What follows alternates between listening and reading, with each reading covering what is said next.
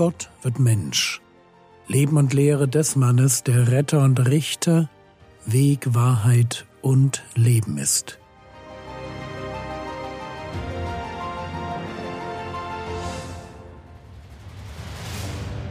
Episode 383 Gelebte Nachfolge Teil 3 In der letzten Episode habe ich am Ende eine Frage aufgeworfen.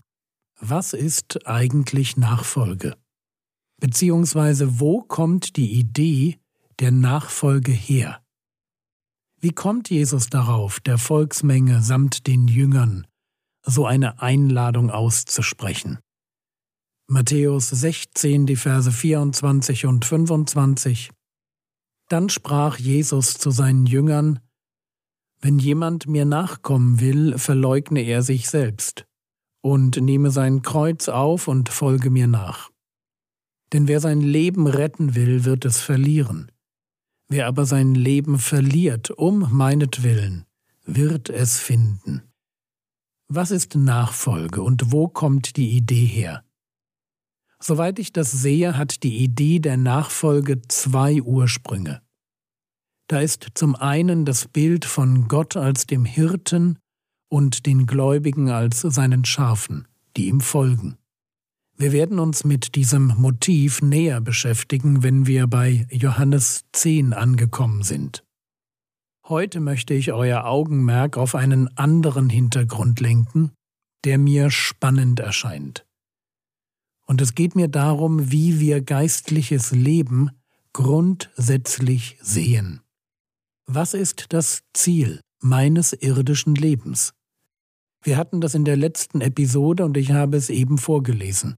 Matthäus 16, Vers 25 Wer aber sein Leben verliert um meinetwillen, wird es finden. Es geht in diesem Leben darum, ewiges Leben zu finden. Wie so oft im Neuen Testament leben wir dabei in einer Spannung. Und zwar in der Spannung, dass wir etwas haben, um es noch zu bekommen.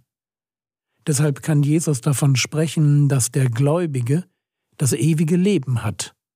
Und Paulus kann seinen Freund Timotheus auffordern, das ewige Leben zu ergreifen.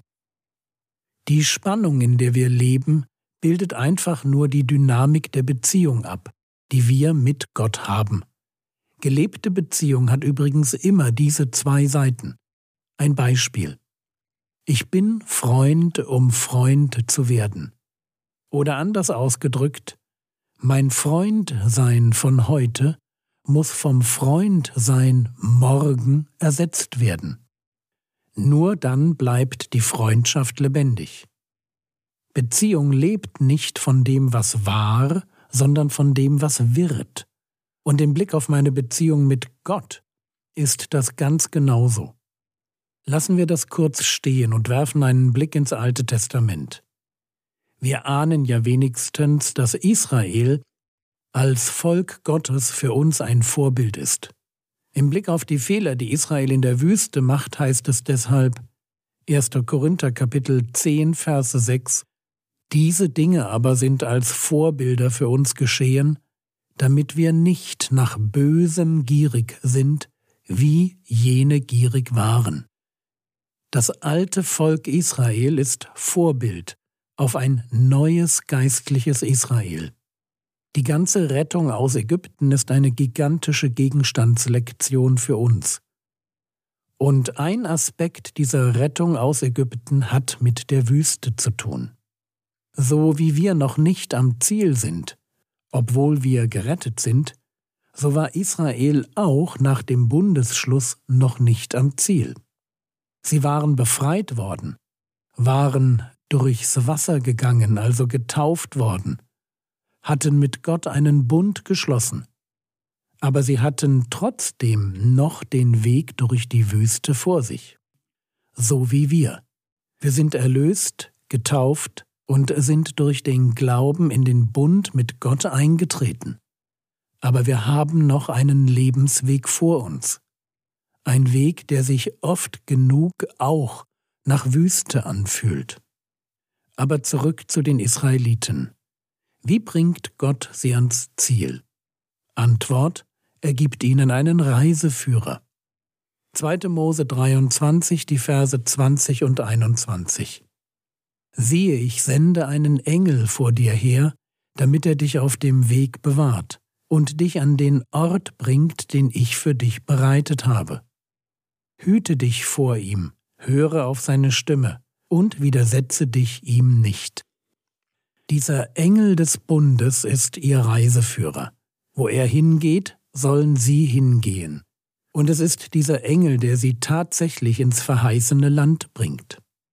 Später wird der Engel das im Angesicht von Unglauben und Götzendienst noch einmal deutlich herausstellen. Richter Kapitel 2 Vers 1 Und der Engel des Herrn kam von Gilgal herauf nach Bochim, und er sprach, Ich habe euch aus Ägypten heraufgeführt und euch in das Land gebracht, das ich euren Vätern zugeschworen habe. Und ich sagte, ich werde meinen Bund mit euch nicht brechen in Ewigkeit. Wenn wir ins Neue Testament schauen, dann sehen wir, dass dieser Engel niemand anders ist als die präexistente Form des Herrn Jesus. Bevor Gott das Wort Mensch wird, wird es im Alten Testament manchmal Engel. Deshalb kann Paulus auch davon sprechen, dass die Israeliten in der Wüste Jesus versuchten. Und Judas schreibt über den Herrn Jesus, Judas 1, Vers 4 und 5, Denn gewisse Menschen haben sich heimlich eingeschlichen, die unseren alleinigen Gebieter und Herrn Jesus Christus verleugnen. Ich will euch aber, obwohl ihr alles wisst, erinnern, dass der Herr, nachdem er das Volk einmal aus dem Land Ägypten gerettet hatte, zum zweiten Mal die vertilgte, die nicht geglaubt haben. Spannend, oder? Es ist der Herr Jesus, der Israel aus Ägypten rettet, aber eben in der Gestalt eines Engels. Ich hoffe, das ist alles jetzt nicht zu fremd, aber es geht mir ja auch gar nicht um die Präexistenz Christi sondern um das Thema Nachfolge. Genau genommen geht es mir darum, woher das Konzept Nachfolge kommt, das bei dem Herrn Jesus einen so breiten Raum einnimmt. Und ich denke, es kommt aus dem Alten Testament. So wie das Volk Israel des alten Bundes einen Reiseführer Richtung verheißenem Land bekommt, so haben wir denselben Reiseführer Richtung Ewigkeit, nämlich Jesus. Jesus, der durch seinen Geist in uns lebt. Schauen wir uns noch einmal den Auftrag an die Israeliten an.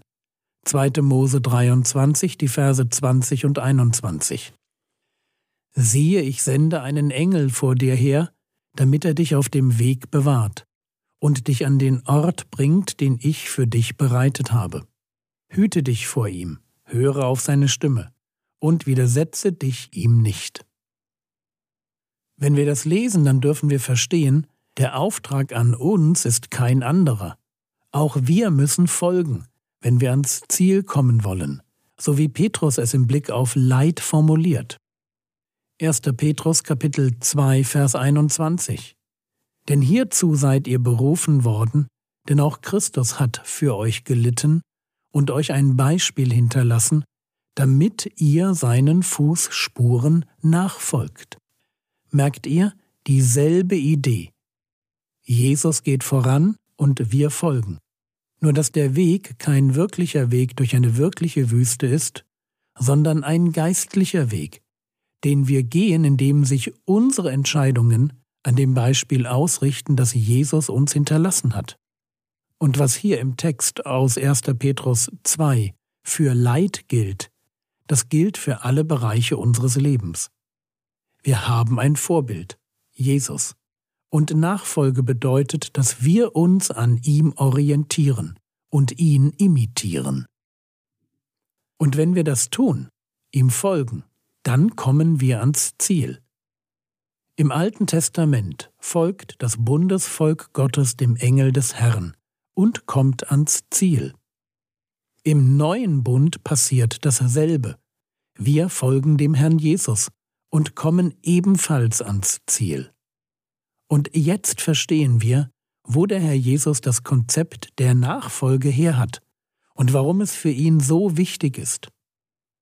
Nachfolge als Konzept beschreibt in seiner täglichen Dynamik. Wir erinnern uns daran, dass wir täglich das Kreuz aufnehmen sollen. Nachfolge beschreibt als Konzept den Kern unserer Gemeinschaft mit Gott. Es reicht nicht, auf einen lange zurückliegenden Moment der Bekehrung zu schauen, egal wie lebensverändernd dieser Moment auch war. Entscheidend ist, ob ich heute Jesus vor Augen habe und mich mit den Worten Gottes aus 2. Mose 23 vor ihm hüte, auf seine Stimme höre und mich ihm nicht widersetze. Denn wenn ich das tue, dann wird Jesus mich behüten und an den Ort bringen, den Gott für mich vorgesehen hat.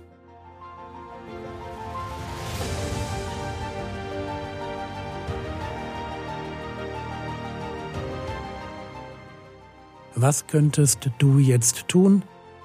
Denke darüber nach, was es für dich heute heißt, Jesus nachzufolgen. Das war's für heute. Du hörst es an meiner Stimme, ich bin ziemlich erkältet und würde mich über Gebet freuen, weil ich in den nächsten zwei Wochen ziemlich viele Vorträge habe. Der Herr segne dich, erfahre seine Gnade und lebe in seinem Frieden. Amen.